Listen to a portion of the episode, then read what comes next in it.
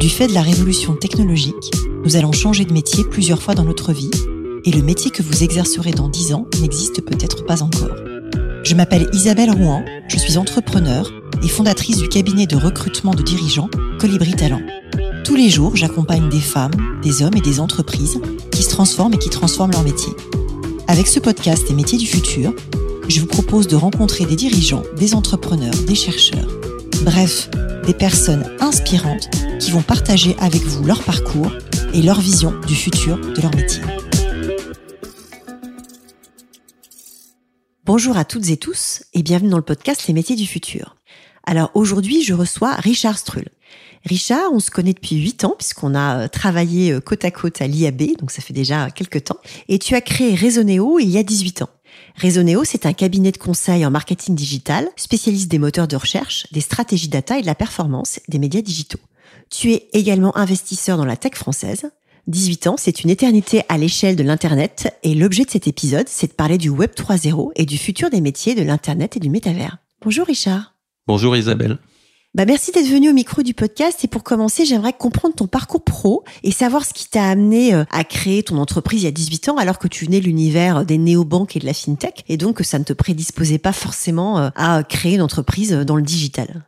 Alors le monde est fait de hasard. Globalement de formation, je suis plutôt ingénieur et j'ai basculé très vite dans le marketing, ce qui fait qu'une fois que j'ai été vraiment ingénieur, ça me servait absolument plus à rien.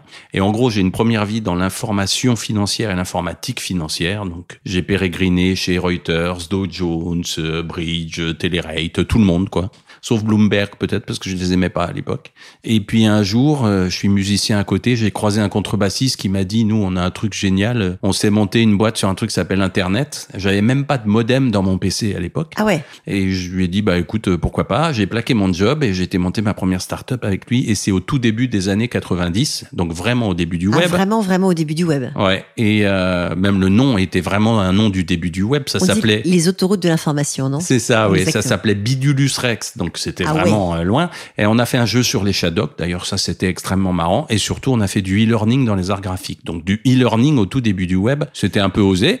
Et après, j'ai pérégriné un peu dans le web avant de retourner un peu dans la finance. Et là, LVMH montait The Bank, qui était euh, là une des premières grosses banques en ligne, euh, qui s'est appelée à un moment donné The Retard parce que ça a pris un petit peu de temps. Et puis, un jour, euh, on m'a proposé un job de DG dans le digital ailleurs.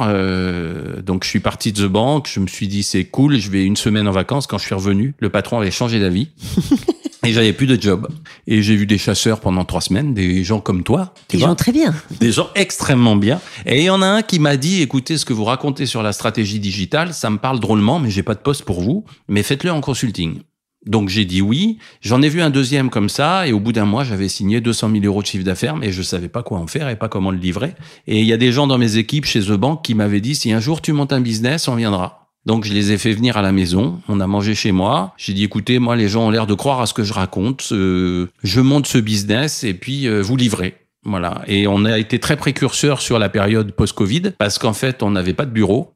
D'accord. On était tous de chez nous, on n'avait pas de bureau, on était complètement comme l'oiseau sur la branche et on a approché le million d'euros dès la première année. Oui, c'est quand même une belle, belle aventure. Vous êtes combien aujourd'hui? On approche la centaine. Je pense qu'on a une, ouais, je sais pas, 98, 99, peut-être 101, j'en sais rien du tout. On approche la centaine. Et au bout d'un moment, je me suis dit, c'est probablement un vrai business si les gens nous croient. Et donc, on en a fait une vraie boîte et voilà. Bon, c'est une chouette euh, introduction pour l'épisode. Donc, l'objet, c'est de se parler du Web 3. Et déjà, est-ce que tu peux expliquer simplement à nos auditrices, à nos auditeurs et à moi d'ailleurs, qu'est-ce que c'est que le Web 3 Qu'est-ce que c'est que le métavers, les NFT, les cryptos? On entend parler de plein de trucs comme ça. C'est finalement parfois assez obscur. Je me suis rencardée avant d'enregistrer avec toi, mais j'avais envie que tu nous l'expliques avec tes mots à toi, de façon à ce que ce soit intelligible sur euh, comment ça marche, à quoi ça sert, est-ce que c'est en vrai? Alors, je vais essayer d'être le plus clair possible. Le concept du Web 3, c'est que, en gros, il y a une espèce de paradigme dans lequel on vit depuis déjà une bonne dizaine d'années, où il y a des très gros qui s'appellent les GAFA, qui thésaurisent notre information et qui la vendent à tout le monde. Voilà, globalement. Alors, euh, les gens qui ont monté le Web 3 se sont dit, ben, on pourrait changer de paradigme et que chacun soit vraiment possesseur de la donnée qu'il concerne et puis espérer en tirer quelque chose d'un peu financier et que tout soit complètement décentralisé. Alors, sur quoi ça s'assoit cette idée de décentralisation? Je vais définir trois, quatre bricoles comme ça. Ça s'assoit sur la blockchain. D'accord Alors, Qu'est-ce que c'est une blockchain? En gros, on a tous l'habitude, quand on veut vendre sa maison ou se marier avec quelqu'un, d'aller voir un notaire. Quand on a besoin du prêt, on va le chercher chez un banquier. Tous ces gens-là, en fait, jouent un rôle de tiers de confiance. C'est-à-dire que euh, ils sont euh, récipiendaires d'une information qui dit que ce jour-là, on a fait une transaction avec Isabelle Rouen et lui a vendu sa maison. Voilà, la maison a changé de main et c'est une tierce personne qui détient cette information et qui est assermentée pour la détenir. Le principe de la blockchain, en gros, c'est des ordinateurs qui sont interconnectés entre eux avec un protocole. Et l'idée, c'est que si je veux être sûr que cette transaction a bien eu lieu, au lieu d'avoir un tiers qui garde l'information quelque part dans un vieux dossier poussiéreux ou dans un ordinateur, eh ben, je vais aller inscrire cette transaction de façon cryptée dans des centaines, des milliers d'ordinateurs et que ça, ça sacralise le fait que l'information qui concerne cette transaction, eh ben, elle est forcément vraie. Et si quelqu'un voulait aller la falsifier, il faudrait qu'il aille la falsifier sur tous les ordinateurs où ça a été écrit dans un espèce de livre de compte qu'on appelle un ledger.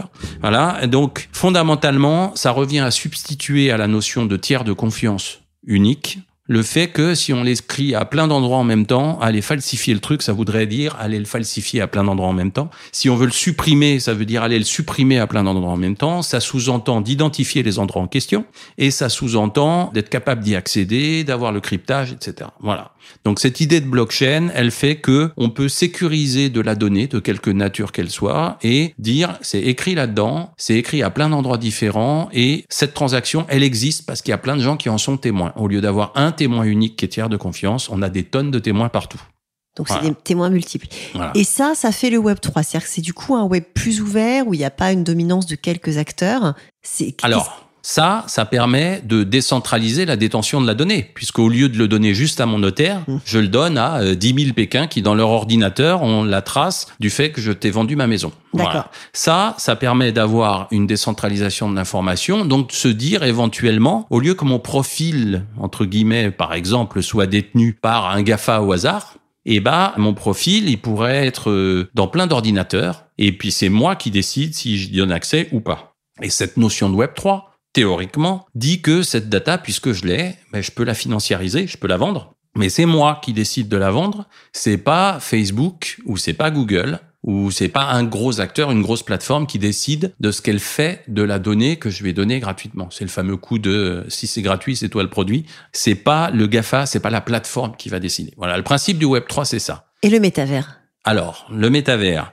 Le métavers, en fait, euh, il y a un type qui s'appelle William Gibson qui a écrit un bouquin qui s'appelait Neuromancien et qui a défini cette espèce de notion de cyberespace qu'on retrouve dans Matrix mm. et, qui est à l'origine dans Cyberpunk, dans beaucoup de choses en fait. Qui est à l'origine du nom de ma société, puisque Réseau Néo, ça vient de Néo, hein, parce, ah, ah, parce que je suis fan de, Matrix. Voilà, donc euh, il a défini cette espèce de notion de cyberespace.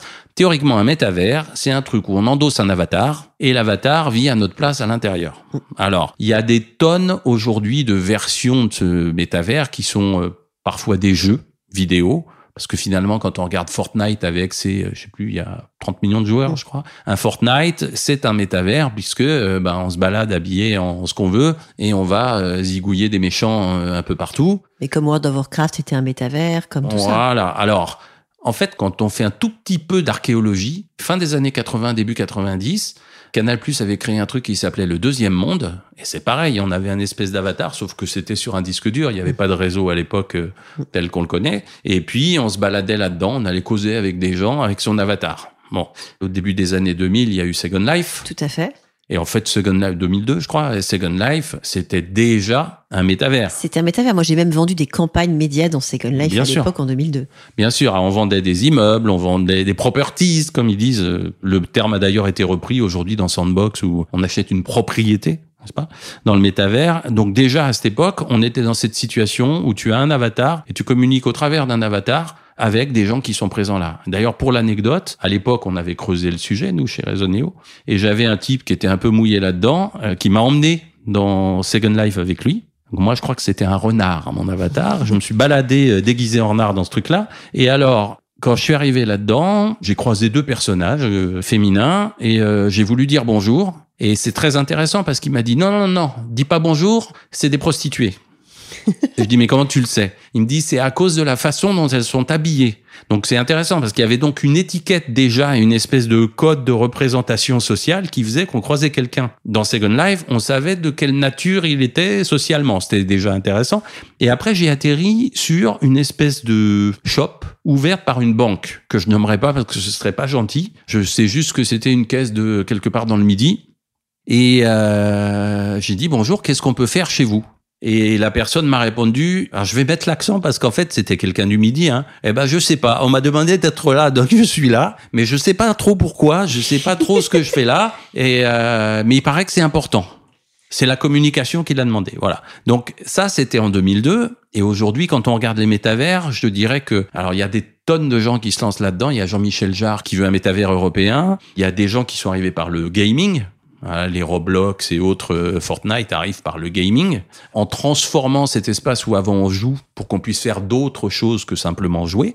C'est un univers où on interagit avec d'autres gens, mais pas sous sa forme réelle, sous la forme d'un avatar, pour schématiser. Alors c'est beaucoup plus clair du coup quand tu l'expliques comme ça. Il y a une étude réalisée par le Gartner qui dit qu'une personne sur quatre passera au moins une heure par jour dans le métavers en 2026. Et en fait, ils énoncent des raisons euh, hyper variées pour ça, que ce soit le travail, le shopping, l'éducation, les activités sociales ou encore euh, justement le gaming ou le divertissement. Qu'est-ce que toi ça t'inspire en fait cette variété d'activités? Alors, plusieurs choses. D'abord, si on était dans une salle, je ferais lever les mains aux gens qui ont des enfants pour savoir. Donc tous les gens qui ont des enfants entre, allez, on va être schématique, entre 9 et 16 ans, savent qu'ils passent déjà un temps assez considérable pour la plupart d'entre eux à l'intérieur de ces jeux-là. Et je dis bien à l'intérieur et pas sur ces jeux-là parce qu'ils sont passionnés par ça, parce que euh, ça les extrait du quotidien, parce que c'est un moyen de socialiser avec les copains.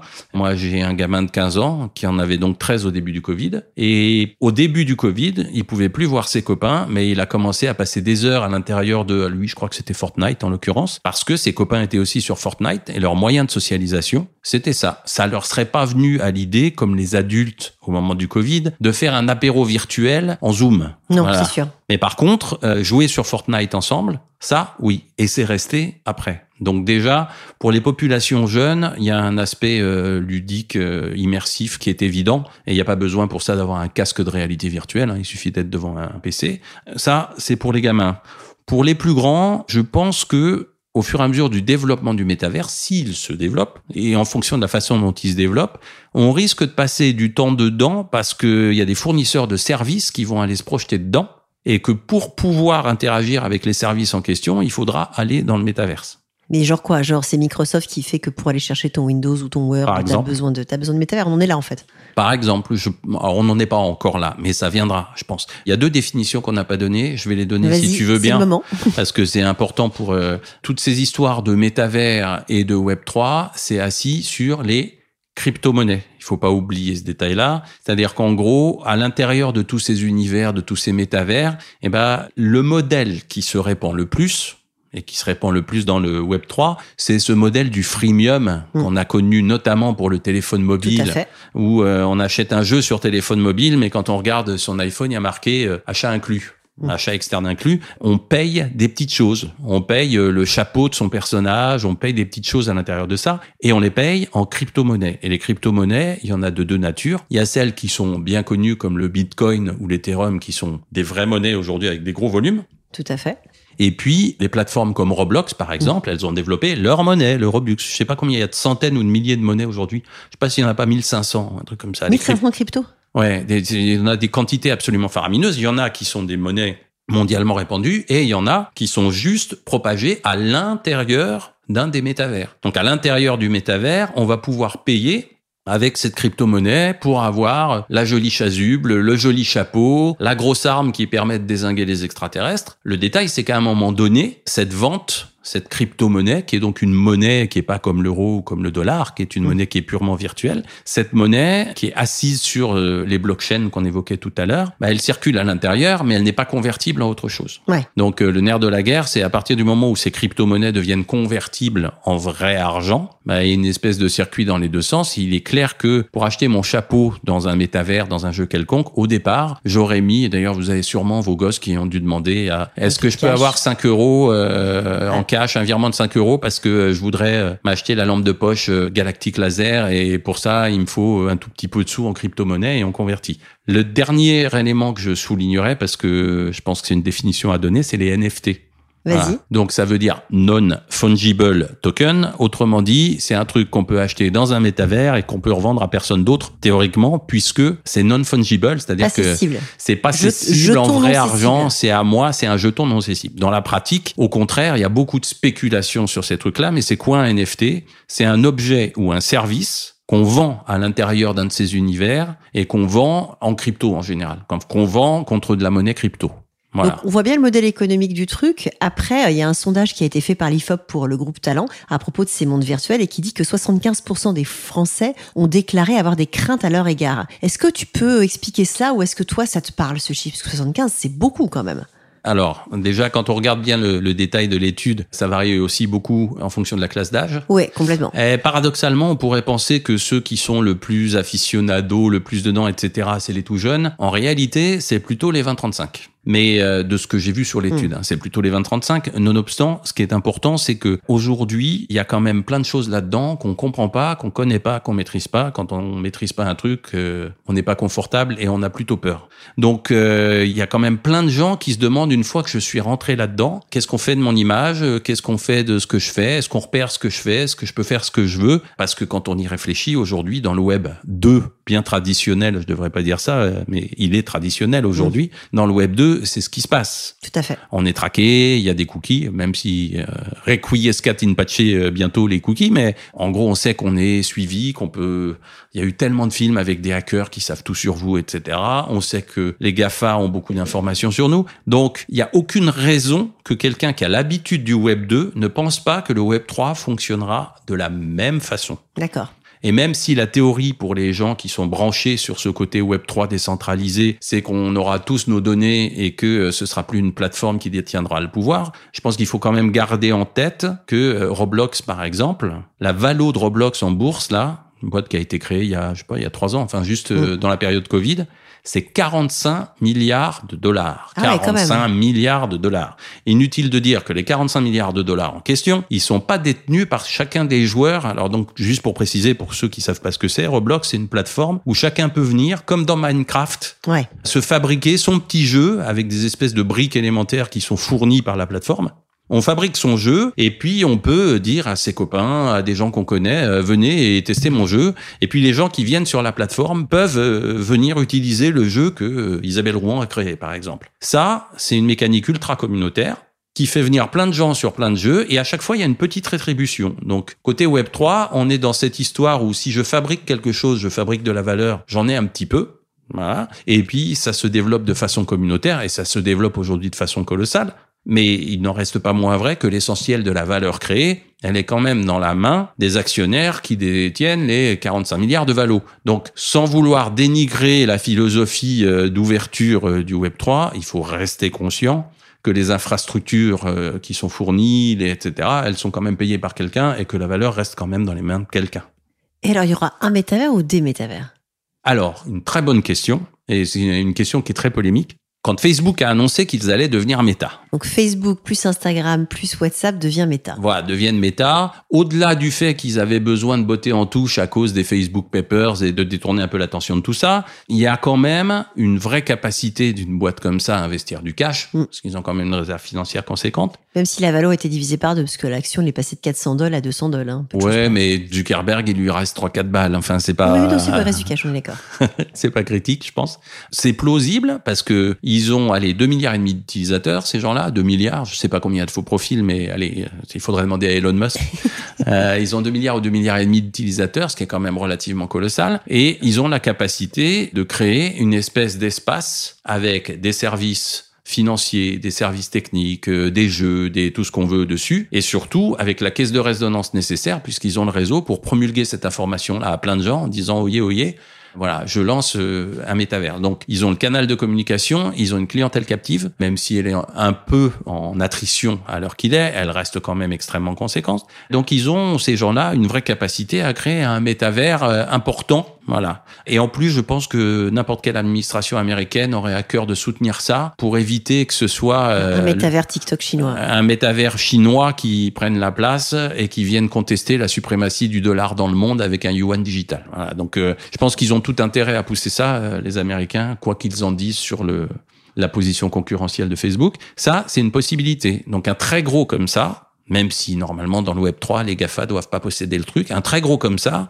pourrait dire je transforme mon espace actuel, je ringardise l'ancien, mais c'est pas très grave, et je fabrique un espace où je vous fournis tout un tas de services à l'intérieur, où en plus vous pouvez payer avec une monnaie. Faut pas hmm. oublier qu'ils ont lancé le Libra un peu avant tout à fait, mais ce qui a été un vrai sujet aussi, puisque là aujourd'hui Libra s'est arrêté, me semble-t-il, mais c'est on sent que le rapport de Facebook à l'administration américaine a vraiment changé à partir du jour où Facebook a voulu battre monnaie et créer Libra. Absolument. Ça a tout changé. Absolument. Bah là, ils sont devenus dangereux. Du jour au lendemain, ils sont devenus dangereux parce que battre monnaie, c'est une prérogative régalienne et que euh, filer les clés du camion. Euh, à Zuckerberg, c'était compliqué euh, dans la tête de la plupart des gens. Donc ça, c'est une possibilité. Après, si on regarde tous les mondes virtuels qui sont créés par des opérateurs de jeux, je crois qu'il y a entre 3 milliards et 3 milliards et demi de gens dans le monde qui jouent sur ces trucs-là tout confondu. Hein. Donc, il y aurait aussi une possibilité d'interopérabilité entre ces mondes-là. Euh, le vrai sujet là-dessus, c'est que, alors, rendre interopérable déjà deux métavers, ça pose plusieurs questions. Demandez à Apple s'ils veulent bien être interopérables avec Microsoft. Je suis pas sûr qu'on ait tout de suite un satisfait site. Donc, ils sont pas toujours tous ouverts à ça. Ça présenterait entre guillemets l'intérêt d'élargir le marché. J'ai acheté un, NFT là et puis euh, je peux le revendre dans un autre métavers. J'ai plus de clients potentiels, donc euh, voilà. Mais en même temps, ça rend le truc moins spéculatif en local. Et puis ça pose un problème, je dirais technique et visuel, parce que c'est pas les mêmes blockchains. Donc c'est des protocoles. On a dit ces trucs-là, donc faut faire causer les protocoles ensemble. C'est pas toujours simple. Mais aussi et surtout, ça pose un problème d'expérience client du X, parce que si je suis sur euh, Minecraft ou Roblox et j'ai un truc qui est dessiné avec des gros carrés et que je passe dans un autre univers virtuel où tout est ultra réaliste, comme on voit dans Ready Player One par exemple, et je vais me trimballer là-dedans avec mes gros carrés, euh, j'aurais l'air très mal habillé. Donc euh, il y a un problème de migration technique. Et il y a un problème de look and feel. Et un problème de look and feel. Et il y a un problème que je qualifierais de politique au sens de la politique des entreprises, parce que tout le monde n'a pas envie de de se maquer avec tout le monde et de partager la richesse avec tout le monde.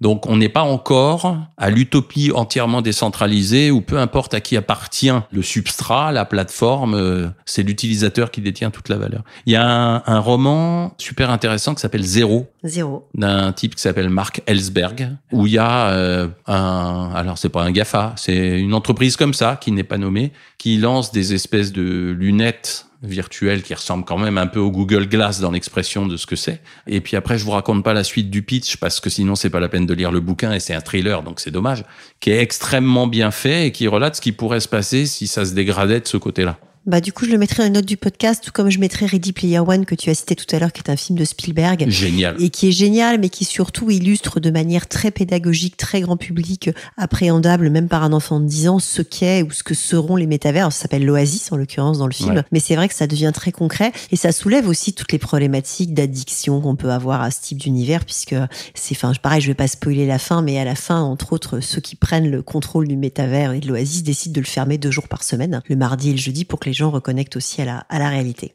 Mais il y, a eu plein de films comme ça. Il y a un film avec Bruce Willis, Clone, où les gens vivent carrément une vie virtuelle. Ils se collent dans un caisson, ils bougent plus de là où ils sont, et leur vie est mmh. uniquement dans la vie virtuelle. Mais c'est le cas dans Matrix aussi, d'ailleurs. Tout à fait. Il y a eu plein de visualisations de ce type d'univers. La réalité sera un, peu plus terre à terre dans un premier temps, à mon avis, quand même. Alors, à propos de réalité, puisque le podcast s'appelle quand même les métiers du futur, qu'est-ce que tu penses que ça va créer comme métier, tout ça, le Web 3 alors, déjà, je pense que si je fais le parallèle avec euh, ce qu'a représenté l'avènement du Web 2, Ouais. Bah, faut se souvenir que dans le Web 1, on faisait tous nos pages HTML dans un coin, et puis on était content, on avait des sites et euh, les gens venaient visiter.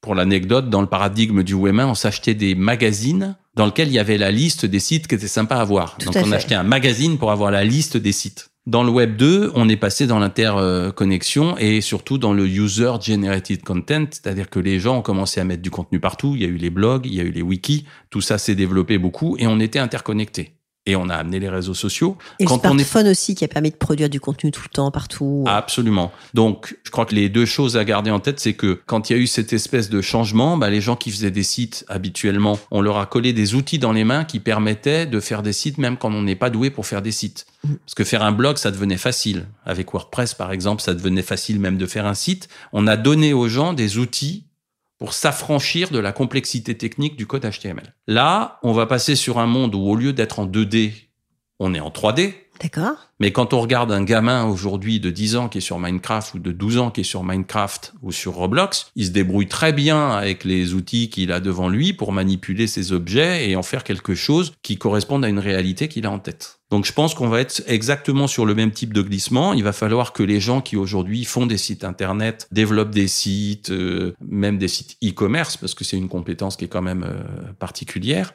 apprennent deux choses. D'abord, à visualiser et à développer en 3D. Mhm. Voilà. Et donc, fort probablement, avec des outils qui sont là ou qui vont venir, qui sont des engines qui permettent euh, d'aller intervenir directement et pas de se retaper du code à chaque fois, parce que sinon, ce serait absolument ingérable et irréalisable. Donc, il va y avoir des métiers que je qualifierais euh, de designer. Euh, designer 3D, 3D designer métavers 3D. Voilà, c'est ça.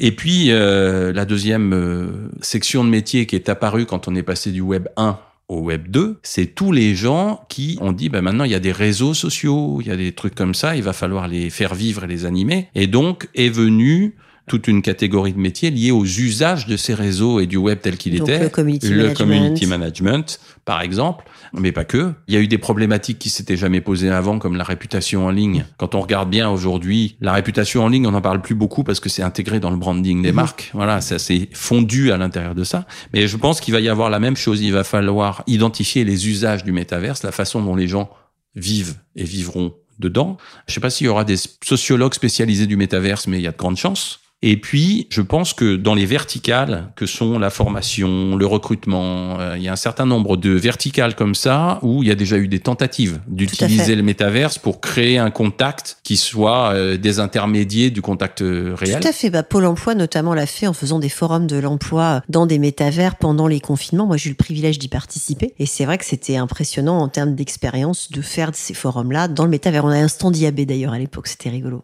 Voilà, donc je pense qu'il va y avoir des métiers qui vont naître comme ça, de gens qui vont connaître les usages du métavers et la façon d'exploiter au mieux cette nouvelle modalité d'interaction et qui vont se positionner comme euh, recruteurs métaverse, euh, comme euh, formateurs métaverse. Je sais qu'il y a une ou deux boîtes qui essayent de faire des formations au travers du métavers en partant hmm. du principe que cette espèce d'immersion donne des possibilités qu'on n'a pas autrement. Et alors, Publicis vient de créer un Chief Metaverse Officer sur LinkedIn, un profil LinkedIn qui s'appelle Léon. Qu'est-ce que ça t'inspire? Ça m'inspire d'abord que c'est drôle parce que je l'avais vu passer et c'est drôle. Et ce qui m'a frappé, c'est que quand on regarde son profil LinkedIn, il se définit pas personnellement. Il dit avatar junior, avatar senior, avatar. Euh, c'est rigolo. C'est très drôle.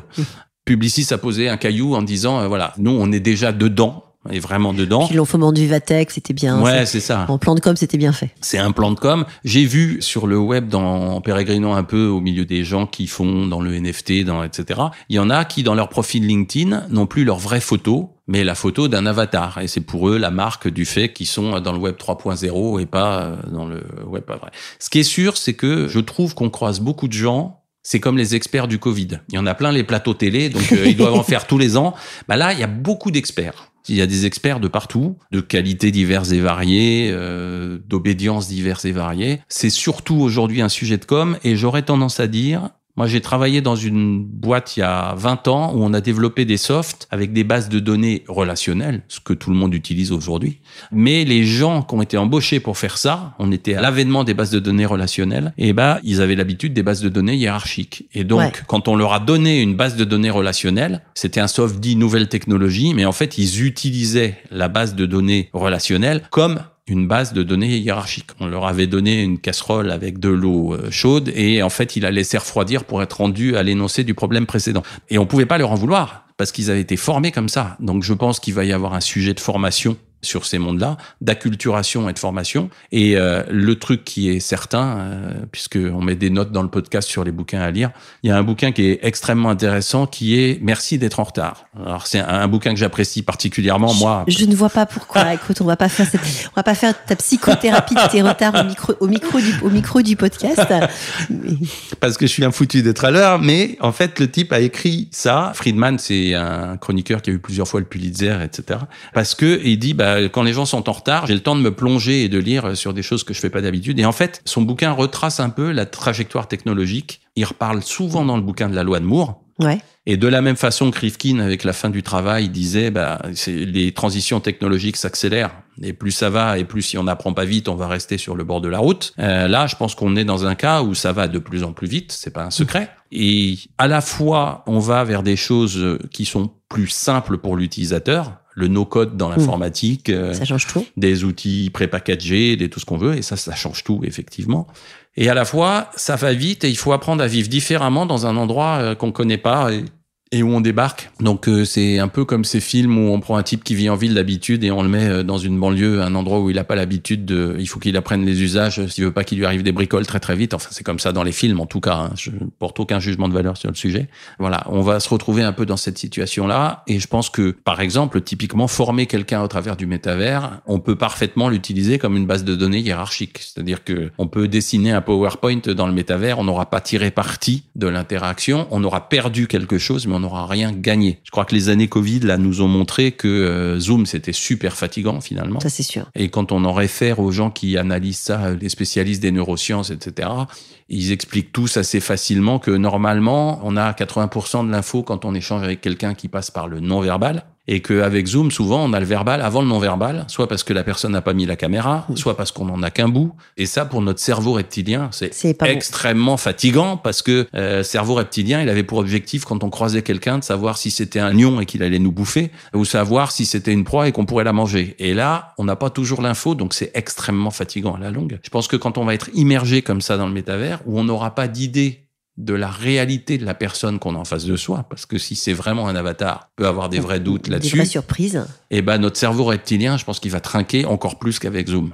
C'est quoi le modèle économique du Web 3 C'est beaucoup le modèle du freemium aujourd'hui et c'est beaucoup un modèle économique où, en ce qui concerne les NFT par exemple, il y a ce qu'on appelle des baleines qui sont des gens qui ont euh, plein de sous crypto Mhm. parce que euh, comme il y a eu des tas de moments où il y a eu beaucoup de spéculation là-dessus, il y a des gens qui ont fait fortune avec les crypto-monnaies, sauf que si on les reconvertit en vraie monnaie, dans la plupart des pays, on paye des impôts dessus et ceux qui veulent pas payer d'impôts dessus, bah, ils gardent la crypto-monnaie pour payer des choses à l'intérieur de ce monde euh, virtuel. Donc le modèle économique, a un modèle qui est très lié à la spéculation sur Ouais. les NFT.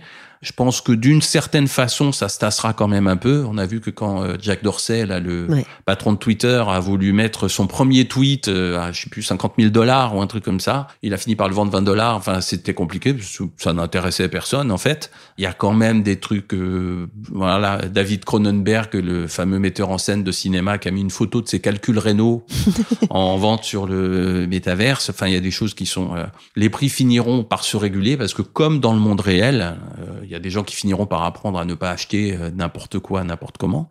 Donc il y a ce modèle spéculatif, mais il y a beaucoup de modèles de microtransactions.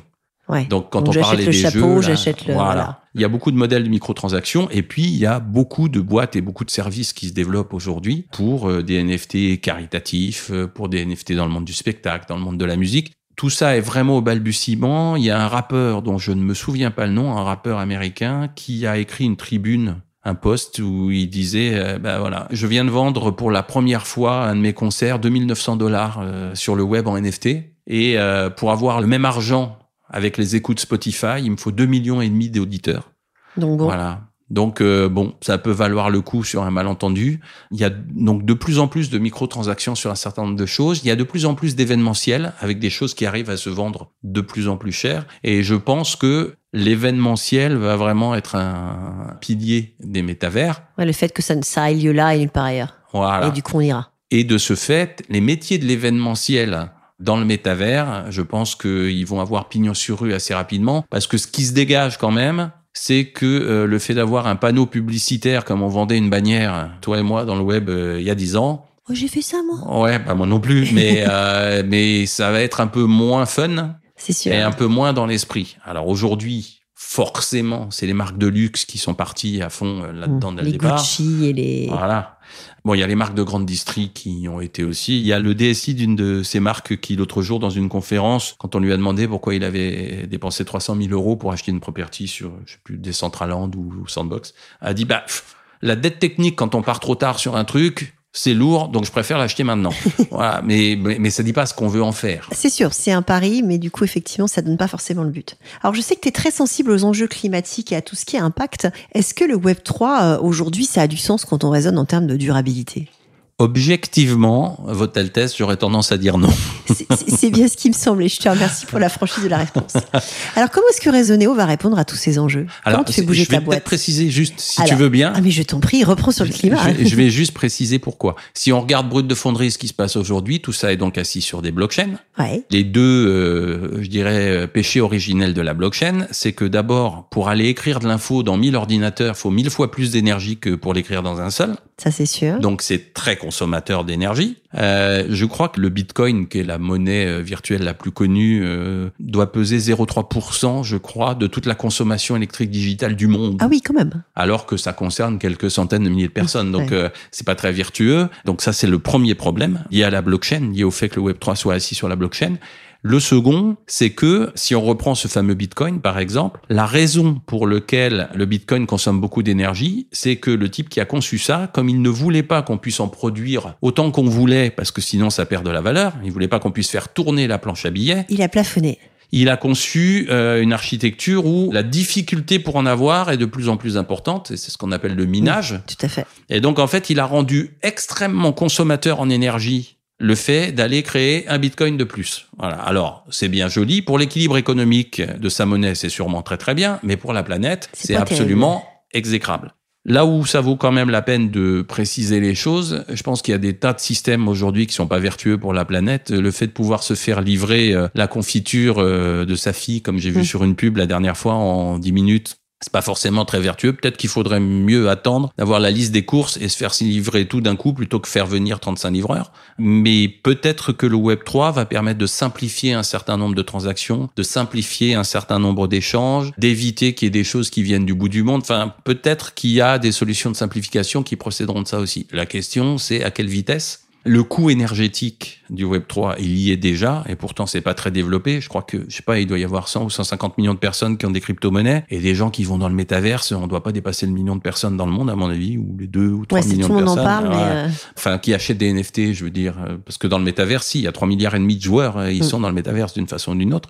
Tous ces gens-là consomment de l'énergie. À quelle vitesse euh, on va pouvoir réduire ça? Aujourd'hui, il y a des gens qui travaillent sur des blockchains beaucoup plus vertueuses, euh, qui divisent par 10, par 15, par 20 à la quantité d'énergie consommée. Il faudrait que ce soit divisé assez vite, parce que sinon, quand ça va grossir, c'est comme quand les Indiens vont vouloir trois voitures euh, comme les Américains, ça va être beaucoup plus compliqué pour notre planète. c'est sûr. Alors, Raisonnéo, euh, dans ton entreprise, comment vous appréhendez tous ces enjeux du Web 3 Comment vous organisez? Comment tu vas faire basculer euh, ou pivoter la boîte? Si tu vas le faire d'ailleurs. Objectivement, à l'heure actuelle, on a, euh, on a un business qui est assez tanké sur le Web 2 hein, Mmh. et qui vit très bien sur le, dans le Web 2. Pour l'instant, l'activité sur le Web 3, dans, dans notre métier, elle est epsilonesque. D'accord. Parce que nous, on est très axé sur euh, le recrutement à la performance, on n'est pas axé sur la pub branding où on fait de la diffusion massive, on n'est pas axé sur tout ça. Donc ces sujets sont un peu plus éloignés de nous et en tout état de cause, de façon très concrète, on n'a eu aucune demande sur ce sujet-là à date. Est-ce que tu vas recruter en 2022 Et si oui, sur quel métier? Plein. Plein. Vas-y. Alors, vas-y. On a déjà recruté plein.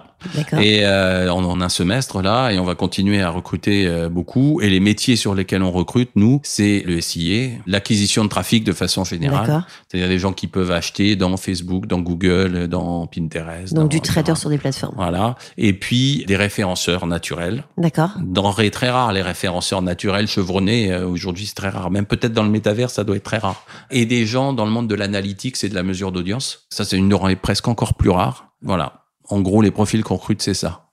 Et venez, on sera ravis. Eh ben c'est fait pour parce que c'est aussi un des objectifs du podcast, c'est d'envoyer des ondes positives et, et des opportunités pour changer de boîte ou de métier quand on en a envie. Alors j'aime bien euh, terminer par des questions personnelles et la première que j'ai envie de te poser, c'est comment est-ce que tu euh, concilies ta vie pro et ta vie perso? Quand on a monté Raisonnéo il y a 18 ans maintenant, euh, le postulat de la boîte, c'était que c'est la boîte qui était là pour nous faire vivre et pas nous pour faire vivre la boîte. Voilà. Donc on a euh, bâti ça sur le fait que tout le monde pouvait garder un équilibre de vie pro-perso. D'accord. Et à part le politically correct et le fait que toutes les boîtes ont envie de raconter des trucs comme ça, hein, très Mm. clairement, ben nous on l'a vraiment fait. Donc euh, mon équilibre euh, va très bien parce que euh, je fais de la musique et du sport à côté. euh, je suis investisseur dans l'impact à côté. J'arrive à avoir du temps pour ça et vraiment du temps, c'est-à-dire pas seulement pour mettre un chèque et venir le rechercher dans ces temps, mais aussi pour suivre les startups, accompagner des gens. Donc non, l'équilibre va très bien. C'est quoi ta journée type? Ma journée type, euh, à l'heure qu'il est, elle a été un peu perturbée par le Covid, Mhm. parce que ma journée type, euh, c'était d'aller emmener mes gosses à l'école, mais maintenant ils sont grands, donc éventuellement c'était des petits déjeuners, mais ça s'est un peu étiolé avec le Covid, ça reprend maintenant. Et puis après, euh, je passe quand même pas mal de temps à dépiler les mails du matin pour voir euh, s'il n'y a pas d'urgence. Et après, souvent il y a un Zoom ou deux, et après souvent il y a un déjeuner, même tout le temps il y a un déjeuner. Donc si possible avec des gens qui regroupent la caractéristique d'être euh, sympa et d'être euh, professionnellement enrichissant. Et puis après, de la réunion interne, du Zoom, de la participation éventuellement à certains events parce qu'il faut continuer à apprendre quoi qu'il arrive. Et puis souvent le soir, ce sera ou du sport ou de la musique. Et puis je mange avec mes gosses. Et puis après, je lis. Et après, le cas échéant, je dors. Pas beaucoup. Et pas trop. Je j'ai pas trop besoin de sommeil. Je suis pas du tout insomniaque, mais j'ai pas trop besoin de sommeil. Qu'est-ce qui te fait lever le matin? Les gens, les gens, euh, les gens. J'ai- souvent eu des discussions avec euh, des gens qui me disaient, euh, on croise quand même un paquet de cons et de gens pas sympas, et- etc. Et moi, je suis né avec la conviction que la plupart des gens que tu croises sont sympas. Après, de temps en temps, tu croises un con, c'est vrai. Mais globalement, alors d'abord, on peut les reconnaître. Hein, c'est Michel Audiard dans dans les tontons flingueurs qui disait les cons ça ose tous, c'est à ça qu'on les reconnaît. Mais il y en a pas tant que ça en fait. Il y a plutôt des gens sympas, il y a plutôt des gens qui ont envie d'échanger. Moi, c'est ça qui me fait lever le matin. En fait, pour moi, une entreprise, je le dis aux gens que je recrute en général, c'est pas une entreprise, c'est une société avant tout, une société de personnes. Voilà, et on voit plus nos bobines euh, entre gens qui travaillent ensemble que celles de nos conjoints et de nos gosses des fois. Donc euh, autant que ce soit avec des gens sympas, mais c'est avant tout une société de personnes. Si après ça rapporte de l'argent, c'est cool, mais euh, c'est avant tout une société de personnes. Donc c'est les gens moi qui me font lever le matin et les projets. Si j'ai envie euh, d'enregistrer de la musique, de, etc. Et je me lève avec ça dans la tête et c'est ça qui va tourner dans ma tête. Si on a un gros projet en prévision avec un client et que j'ai une idée, c'est ça qui va me faire lever le matin. C'est les projets et les gens. Qu'est-ce qui tient euh, éveillé la nuit? Ce qui me tient éveillé la nuit, dans quel sens tu l'entends? Préoccupation, tu veux dire ou Non, dans le sens, voilà, est-ce qu'il y a des choses qui te tiennent éveillé la nuit, que ce soit euh, les préoccupations ou le fait de faire la musique, enfin, sais Ouais, rien. bah, oui, ça, ça peut me tenir éveillé la nuit. Si j'ai commencé à écrire quelque chose et que j'ai une idée en tête, et bah, des fois, il y a une note qui est pas au bon endroit, ça va m'énerver, je vais trifouiller le truc dans ma tête et ça va me tenir éveillé la nuit. Un petit peu. Mais Mais- sinon, euh, non. De quel succès es-tu le plus fier? Mes gosses. Alors, je dirais, le premier, tu vois, c'est le Mm. truc qui me vient immédiatement, c'est mes gosses. Si je dois les refaire, je refais les mêmes, à l'identique. Et si je devais le prendre sur le plan professionnel, le truc dont je suis vraiment fier, c'est que la boîte a 18 ans et qu'au bout de 18 ans, on n'a pas changé de valeur. Ouais. Les associés sont toujours là, on s'est jamais engueulé ni euh, sur le fric, ni sur les valeurs profondes euh, et la façon de se positionner vis-à-vis des gens, vis-à-vis de la façon dont on traite les gens, le business, etc. Ça n'a jamais bougé en 18 ans, puis j'ai pas l'impression que ce soit en passe de bouger. De ça, je suis vraiment fier. Après, le reste, les résultats financiers, le, etc., on s'en fout. Du moment qu'on vit tous bien, c'est pas le plus important. Mais ça, c'est important. Les valeurs n'ont pas bougé. C'est quoi ton prochain projet?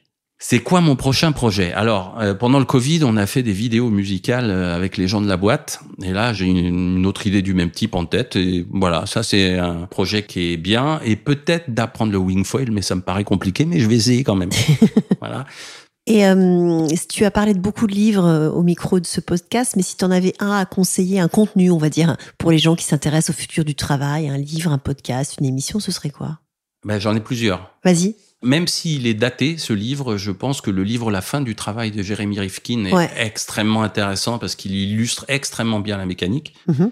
Même si Rifkin, euh, quelquefois, quand il est dans la région nord, là, il a conseillé beaucoup, mais les trucs qu'il a conseillés, ça n'a pas toujours marché. Mais en tout cas, il a une vision extrêmement claire de ça, et je trouve que c'est extrêmement intéressant. Ça, c'est le premier. J'ai parlé tout à l'heure du bouquin de Friedman. Je pense que c'est une ressource intéressante aussi euh, sur ces sujets-là. Et puis, il y a un bouquin que... hum, Alors, ça sort un peu de notre contexte, mais je trouve que c'est aussi intéressant parce que ça remet les gens en perspective par rapport à plein de choses qu'on leur a toujours racontées. C'est un bouquin qui s'appelle Mathematica. Ouais qui a été écrit par un monsieur qui s'appelle David Bessis. Et en fait, le type ne parle pas de mathématiques dedans. Il parle de la façon dont on pense, dont on raisonne, et du changement de paradigme qu'on peut induire, du fait que personne n'est mauvais en maths en réalité. Enfin voilà. Et je trouve que c'est intéressant à lire. C'est pas très compliqué. Et ça déconstruit certains mythes. Et ça déconstruit des mythes. Si nos auditeurs et auditrices veulent te contacter, c'est quoi le plus efficace? Le mail, euh, LinkedIn euh? Oui, LinkedIn, ça marche. Le mail, euh, c'est richard.strul à gmail.com ou richard Et il y a mon 06 sur notre site internet, donc c'est fastoche à choper. Donc t'es facile à joindre. Oui, oui. Et je suis toujours ravi d'être contacté par des gens, de rencontrer des gens. Moi, je pense que le monde est fait de rencontres. Voilà. Le monde est fait de rencontres, y compris et surtout par des gens qu'on n'a pas prévu de croiser. C'est la discussion qu'on avait tout à l'heure. Euh, l'ami que j'ai qui est allé se marier à Hawaï pour ne croiser personne et qui a croisé 20 euh, personnes qui connaissaient parfaitement bien dans le même hôtel pendant la semaine où il allait se marier en douce. Ça s'invente pas, mais je pense que nos vies, elles sont faites de ça en réalité. Euh, j'ai discuté avec Olivier Nakache, qui est le monsieur qui a fait en thérapie et, et intouchable, etc. la dernière fois, que je connais un peu. Et on parlait de sujets comme ça, et il m'a dit, mais la vie a beaucoup plus d'imagination que nous. C'est une jolie façon de conclure l'émission, et s'il y a un bouquin aussi qui parle très bien de ça, c'est La rencontre de Charles Pépin, qui montre qu'en fait, la rencontre, c'est toujours quelque chose qui te met en mouvement. Absolument. Merci beaucoup, Richard. Merci, Isabelle. Merci d'avoir écouté cet épisode des métiers du futur jusqu'au bout. Si vous avez aimé cette discussion, je vous encourage à noter le podcast sur vos différentes plateformes d'écoute et à le commenter, en particulier sur Apple Podcast. Cela nous aide grandement à progresser en termes d'audience. N'hésitez pas à me faire part de vos commentaires ou à me suggérer de nouveaux invités en me contactant par mail ou via LinkedIn. Prenez soin de vous et à très bientôt.